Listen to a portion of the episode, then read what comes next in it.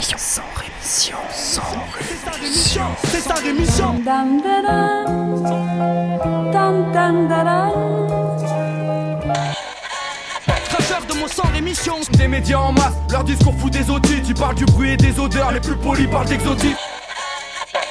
Équipe d'acharnés sans rémission, pourquoi on se calmerait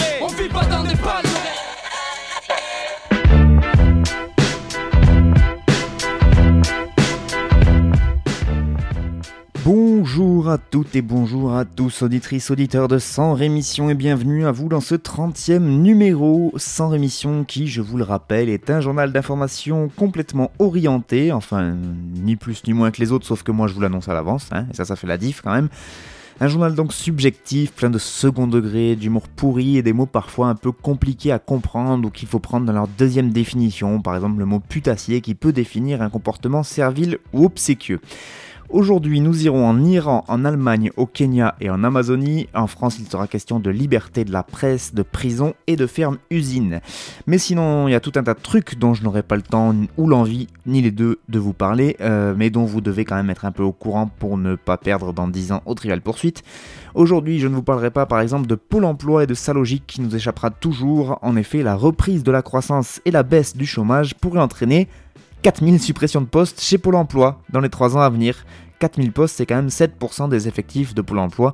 Bah oui, comme il y a moins de gens qui cherchent du boulot, bah du coup, ceux qui devaient les aider à trouver du boulot, bah on les vire, comme ça ils se retrouvent au chômage et ça refait des gens qui sont en recherche de boulot. Non, vraiment bravo les gars. Rien non plus dans ce sans rémission sur les fonctionnaires de police de Seine-Saint-Denis qui ont manifesté à l'appel du syndicat Unité SGP, manifestation qui a eu lieu à Bobigny sous les fenêtres du directeur départemental de la sécurité publique. Pour quel motif me direz-vous?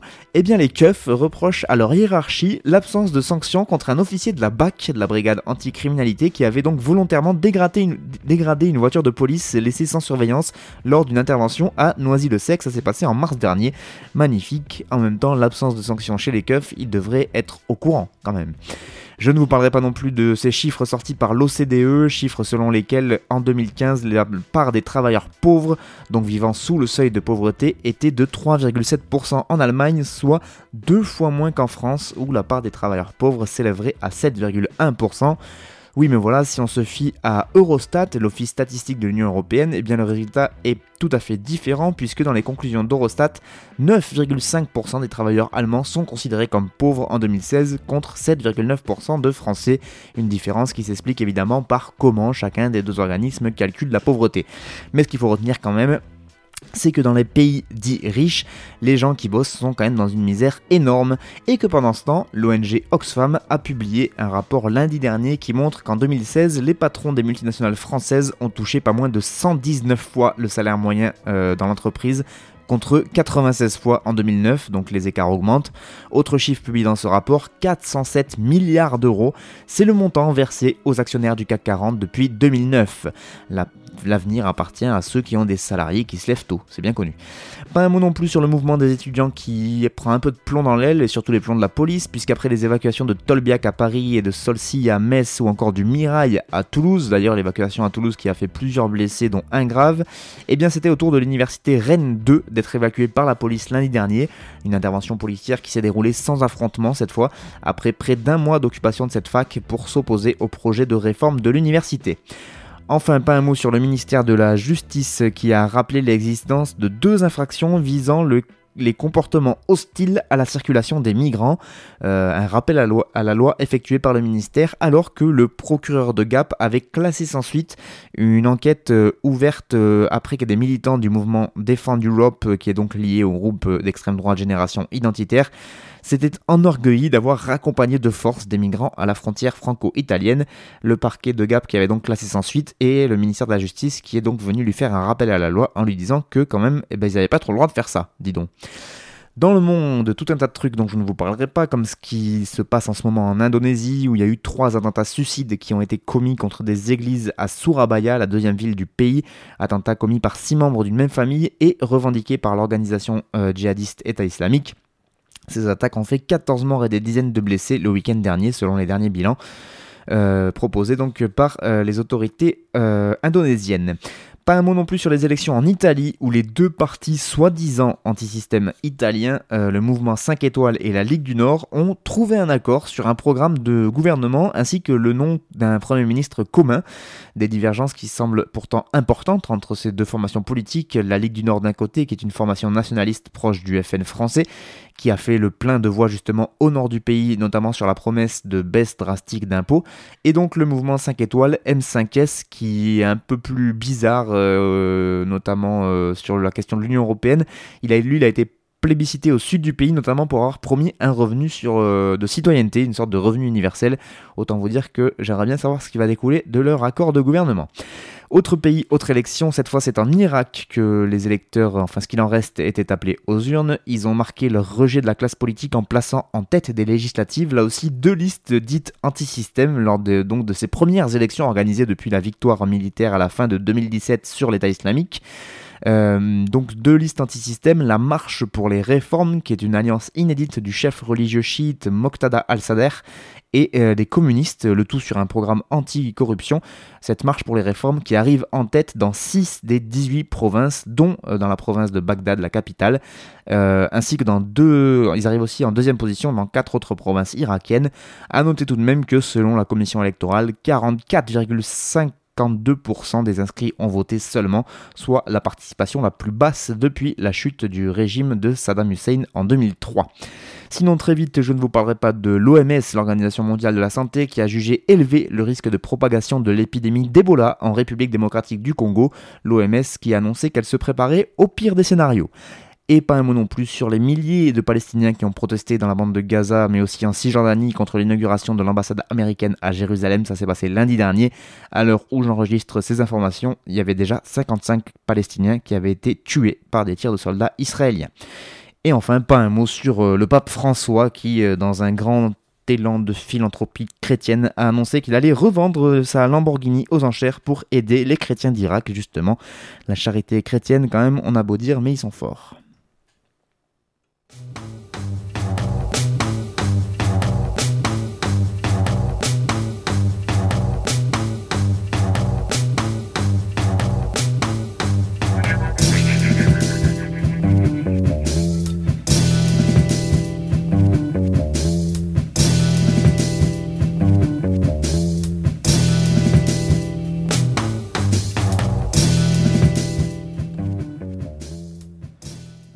Allez, on commence euh, ce petit tour du monde en Iran et plus précisément dans la région d'Ispahan, euh, l'ancienne capitale du pays située dans une contrée semi-désertique et qui doit sa richesse notamment à un fleuve, le Zayande Roud, ça veut dire le fleuve fertile en persan. Et donc on s'y intéresse parce qu'il y a un article qui est paru sur Reporter qui nous parle donc de ce cours d'eau qui naît dans les hauteurs de la chaîne montagneuse du Zagros, le Zayande Roud qui traverse donc la ville d'Ispahan qui est la troisième ville du pays avec quand même près de 4 millions d'habitants. Et forcément, comme souvent, le fleuve est guidé, détourné et pompé pour nourrir les besoins et les activités des Ispahanais. Et ce qui doit arriver arrive, à savoir l'assèchement de ce fleuve fertile qui laisse euh, souvent place donc à une terre complètement craquelée en plein centre-ville de cette, euh, euh, ancienne capitale. Jean-François Coulet, géographe et titulaire d'un doctorat à l'école des hautes études en sciences sociales, il décrit les différentes infrastructures qui sont réalisées sur le fleuve, notamment les vannes, les canaux, les systèmes de drainage qui montrent à quel point Ispahan investit massivement pour garder sa ville verte. Ces investissements qui ont donc dirigé plus d'eau vers Ispahan qu'il n'y en a jamais eu. Entre 1946 et aujourd'hui, déclare Jean-François Coulet, les constructions de tunnels et de barrages ont permis le doublement de la capacité de production d'eau du Zayande Roud. Du coup, on peut se poser la question de savoir pourquoi le lit du Zayan Deroud est vide à Ispahan. En fait, l'eau est captée en amont et circule ensuite dans des tuyaux destinés à approvisionner les cultures, l'industrie, les activités et les besoins de la population qui est sans cesse croissante. En effet, au cours des 60 dernières années, la population du bassin versant est passée de moins d'un million à près de 4 millions d'habitants, forcément allant de pair avec le développement socio-économique de la région qui demande qui, demande beaucoup de besoins en eau. Dans le même temps, en plus, les températures ont augmenté constamment, tandis que les précipitations annuelles ont-elles diminué. Et donc, à mesure que l'écart entre la disponibilité de l'eau et sa demande augmente, les utilisateurs se font de plus en plus concurrence pour l'accès à cette ressource. Ce fleuve a tout d'un système sous perfusion approvisionné par des importations d'eau provenant d'autres rivières, d'autres régions d'Iran, explique le géographe. Nous assistons à un phénomène de massification industrielle et systématique du transport et de l'approvisionnement en eau. Et en plus, l'eau du fleuve est de moins en moins qualitative à cause de sa surexploitation. Sa qualité pâtit de plus en plus des déversements de pesticides et de fongicides par les agriculteurs. Traditionnellement desservis par les flots du Zayan des Roudes, de paysans de la région de Varzané ainsi que d'autres villages situés à l'est d'Ispahan apparaissent comme les premiers perdants de cette gestion de l'eau. Leur récolte se meurt grillée par le soleil. En mars dernier, à Ispahan, ils ont manifesté pour réclamer le bon respect de leurs droits à l'eau. En 2013 déjà, après des manifestations des mêmes paysans de Varzané, le procureur du tribunal révolutionnaire d'Ispahan, Ghazi Mohamed Reza Habibi, avait reconnu la mauvaise gestion de la redistribution d'eau par certains anciens responsables du ministère de l'énergie. C'était en 2013 et bien sûr rien n'a changé depuis pour les paysans de Varzané. On continue à parler environnement, mais du côté de l'Amazonie cette fois, et plus spécifiquement même de l'Amazonie péruvienne. Dans ce pays, comme dans la plupart des pays où la forêt amazonienne s'étend, l'agriculture, l'élevage, l'abattage illégal d'arbres, l'activité minière clandestine et le narcotrafic sont les principaux responsables de la destruction de la forêt. Eh bien, l'Amazonie péruvienne, rien qu'à elle, a perdu 1,97 million d'hectares de surface de forêt entre 2001 et 2016, soit l'équivalent de plus de 123 000 hectares par an. Selon les images satellitaires, en 2017, la destruction s'est poursuivie avec 143 000 hectares de forêt amazonienne rayés de la carte du Pérou, soit l'équivalent de 200 000 terrains de football en un an. Ça commence à faire une bonne... Euh, hein non? Le Pérou est l'un des 17 euh, pays méga divers de la planète. C'est une liste établie par une agence de l'ONU pour l'environnement qui qualifie donc de méga divers les pays les plus riches en matière de biodiversité, puisque euh, le Pérou abrite conjointement donc plus de 70% de la biodiversité mondiale. C'est aussi le deuxième pays en surface de forêt amazonienne, juste après le Brésil. Située dans l'est du Pérou, l'Amazonie occupe un tiers en effet du territoire péruvien et représentait encore en 2015 une surface de 69 millions d'hectares, euh, donc une surface précieuse pour absorber notamment les gaz à effet de serre. La situation est particulièrement préoccupante dans cette région et notamment dans la région amazonienne de Madre de Dios euh, au Pérou où l'orpaillage est très répandu et donc la déforestation avance à grands pas puisqu'elle est passée de 5000 hectares détruits en 2001 à 17 000 hectares détruits pour la seule année 2016.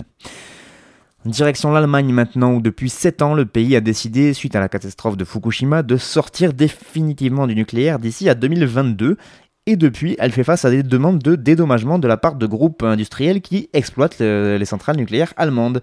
Vattenfall, une entreprise suédoise, réclame ainsi plus de 4 milliards d'euros à l'Allemagne quand même.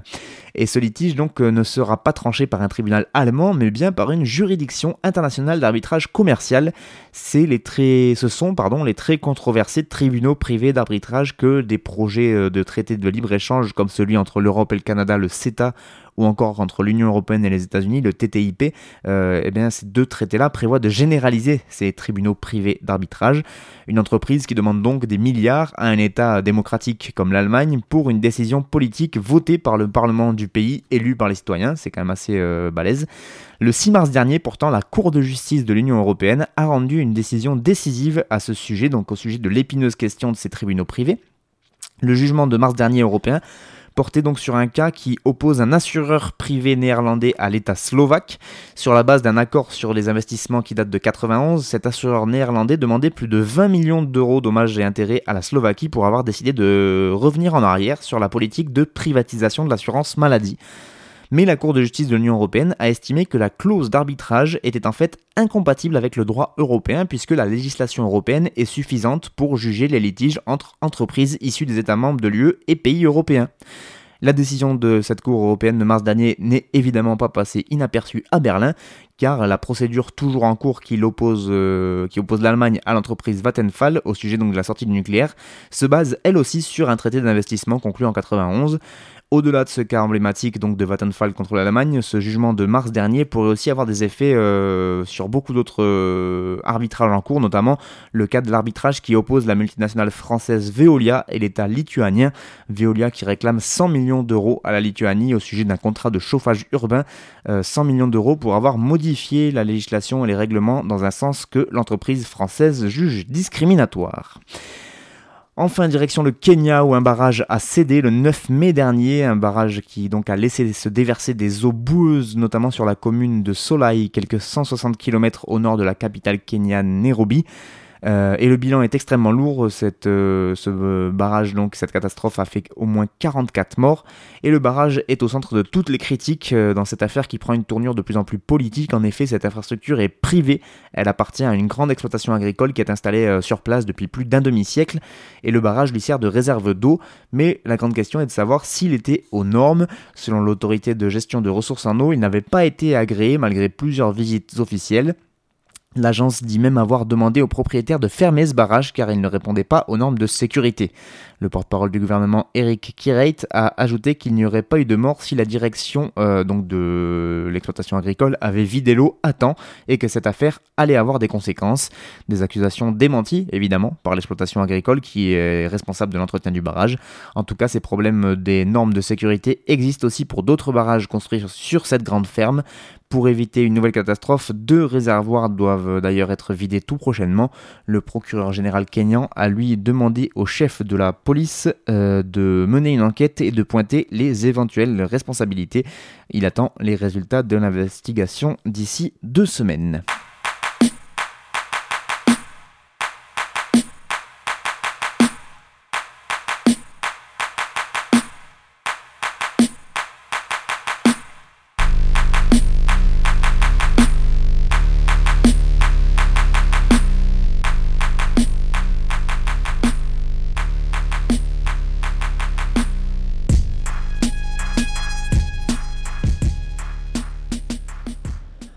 Allez, on commence ces informations nationales avec une bonne nouvelle, c'est assez rare pour être signalé, une défaite pour le groupe Bolloré contre le média Bastamag, euh, média que je consulte régulièrement et dont je me sers beaucoup pour faire ces actualités sans rémission. Et donc dans le procès en diffamation intenté par le groupe Bolloré au site Bastamag, la Cour de cassation vient en effet de confirmer la relaxe pour ce site euh, d'info indépendant. Euh, donc la relaxe qui confirme la décision prononcée en première instance en 2016, puis confirmée en cour d'appel en 2017 et donc re-reconfirmée en cour de cassation en 2018. Pour rappel, le groupe Bolloré poursuivait le site Bastamag en diffamation pour la publication d'un article en octobre 2012, article sur l'accaparement des terres par des grands groupes français en Afrique en Asie. Dans son enquête, Bastamag évoquait notamment l'accaparement de terres par la société Socfin, qui est une filiale de Bolloré qui exploite des plantations d'EVA et d'huile de palme en Afrique et en Asie. L'avocat du groupe Bolloré avait notamment reproché au site d'avoir accusé le groupe Bolloré directement alors que c'est une de ses filiales qui était concernée. Eh ben oui, c'est pratique. Cette première procédure, qui aura duré 5 ans depuis notre mise en examen, a coûté quand même plus de 13 000 euros à notre modeste budget, c'est ce que déclare le site Bastamag. Tout cet épisode montre bien ce que peut être une procédure baillon, c'est-à-dire le fait en fait pour des grands groupes richissimes de poursuivre sans cesse pour décourager certains médias ou certains lanceurs d'alerte. Le cofondateur de Bastamag, Yvan Duroy, précise La Cour de cassation a demandé au groupe Bolloré de nous rembourser, à rue 89 et à nous, les frais engagés pour la procédure de cassation, soit 2000 euros environ, mais tout le reste sera à notre charge, ce qui fait environ 11 000 euros quand même.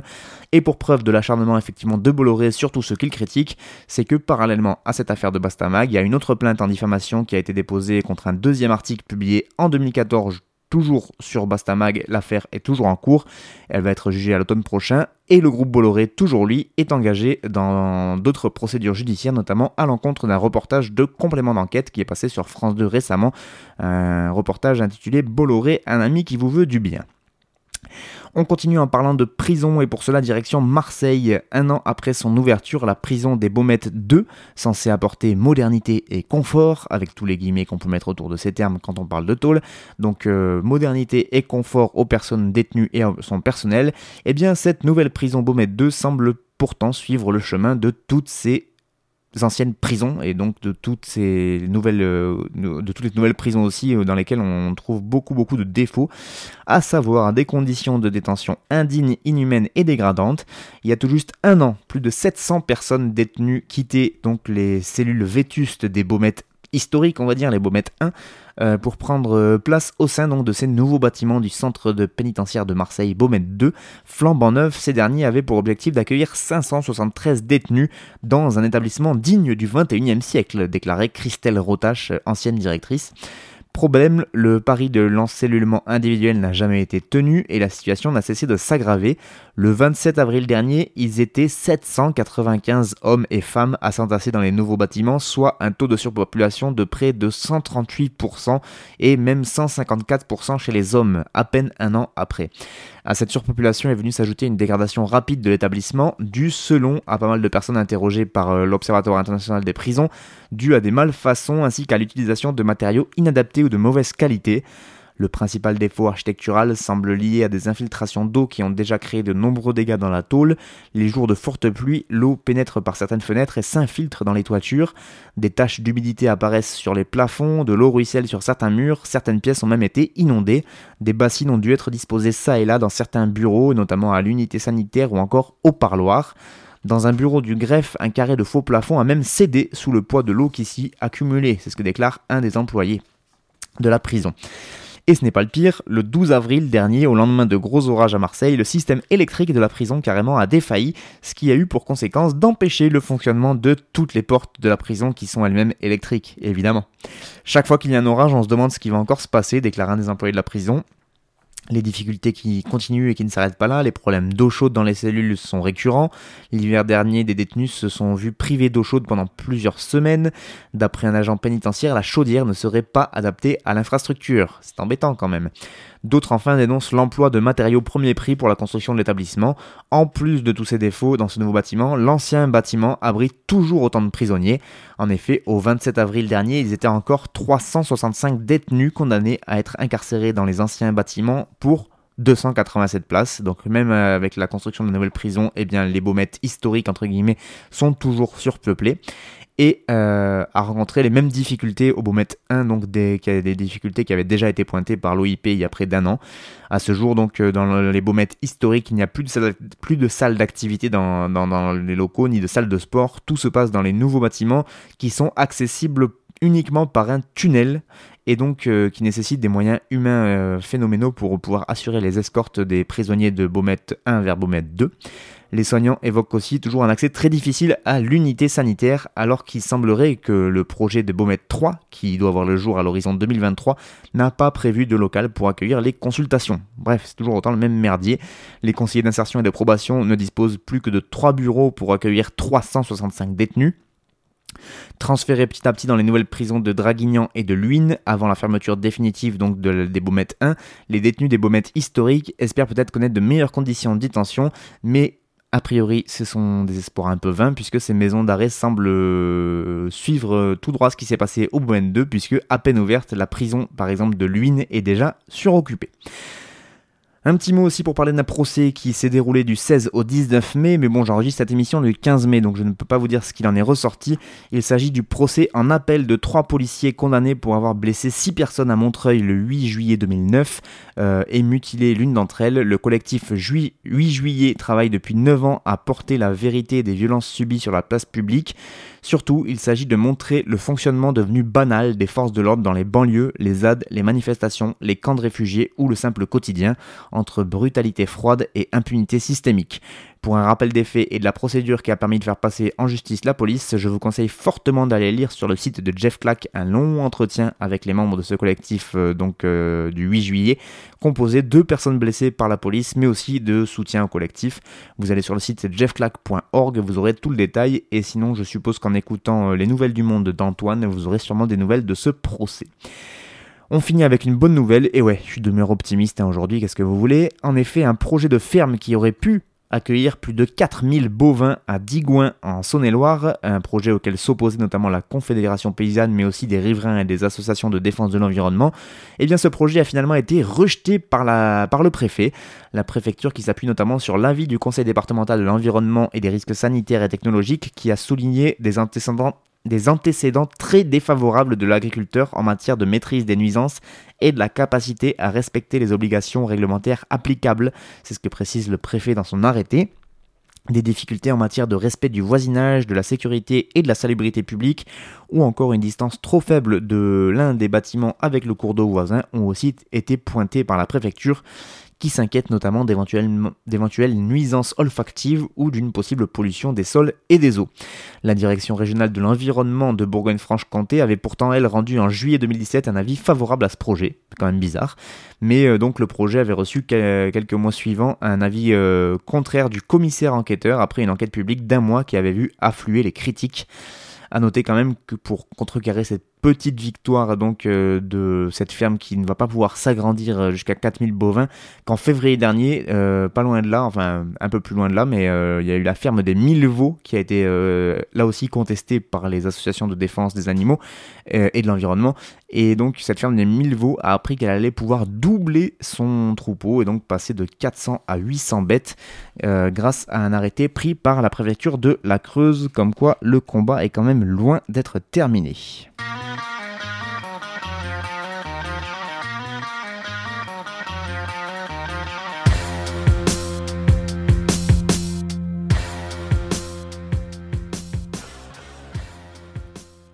C'est la fin de son émission pour cette semaine. Merci beaucoup à vous de l'avoir suivi. Pour les pauses musicales, c'était Zengi, un beatmaker toulousain qui vient de sortir une euh, beat tape qui s'appelle Beats for Junks. Et euh, je vous encourage fortement à aller la télécharger si cela vous a plu. Ça se passe sur le site Haute Culture.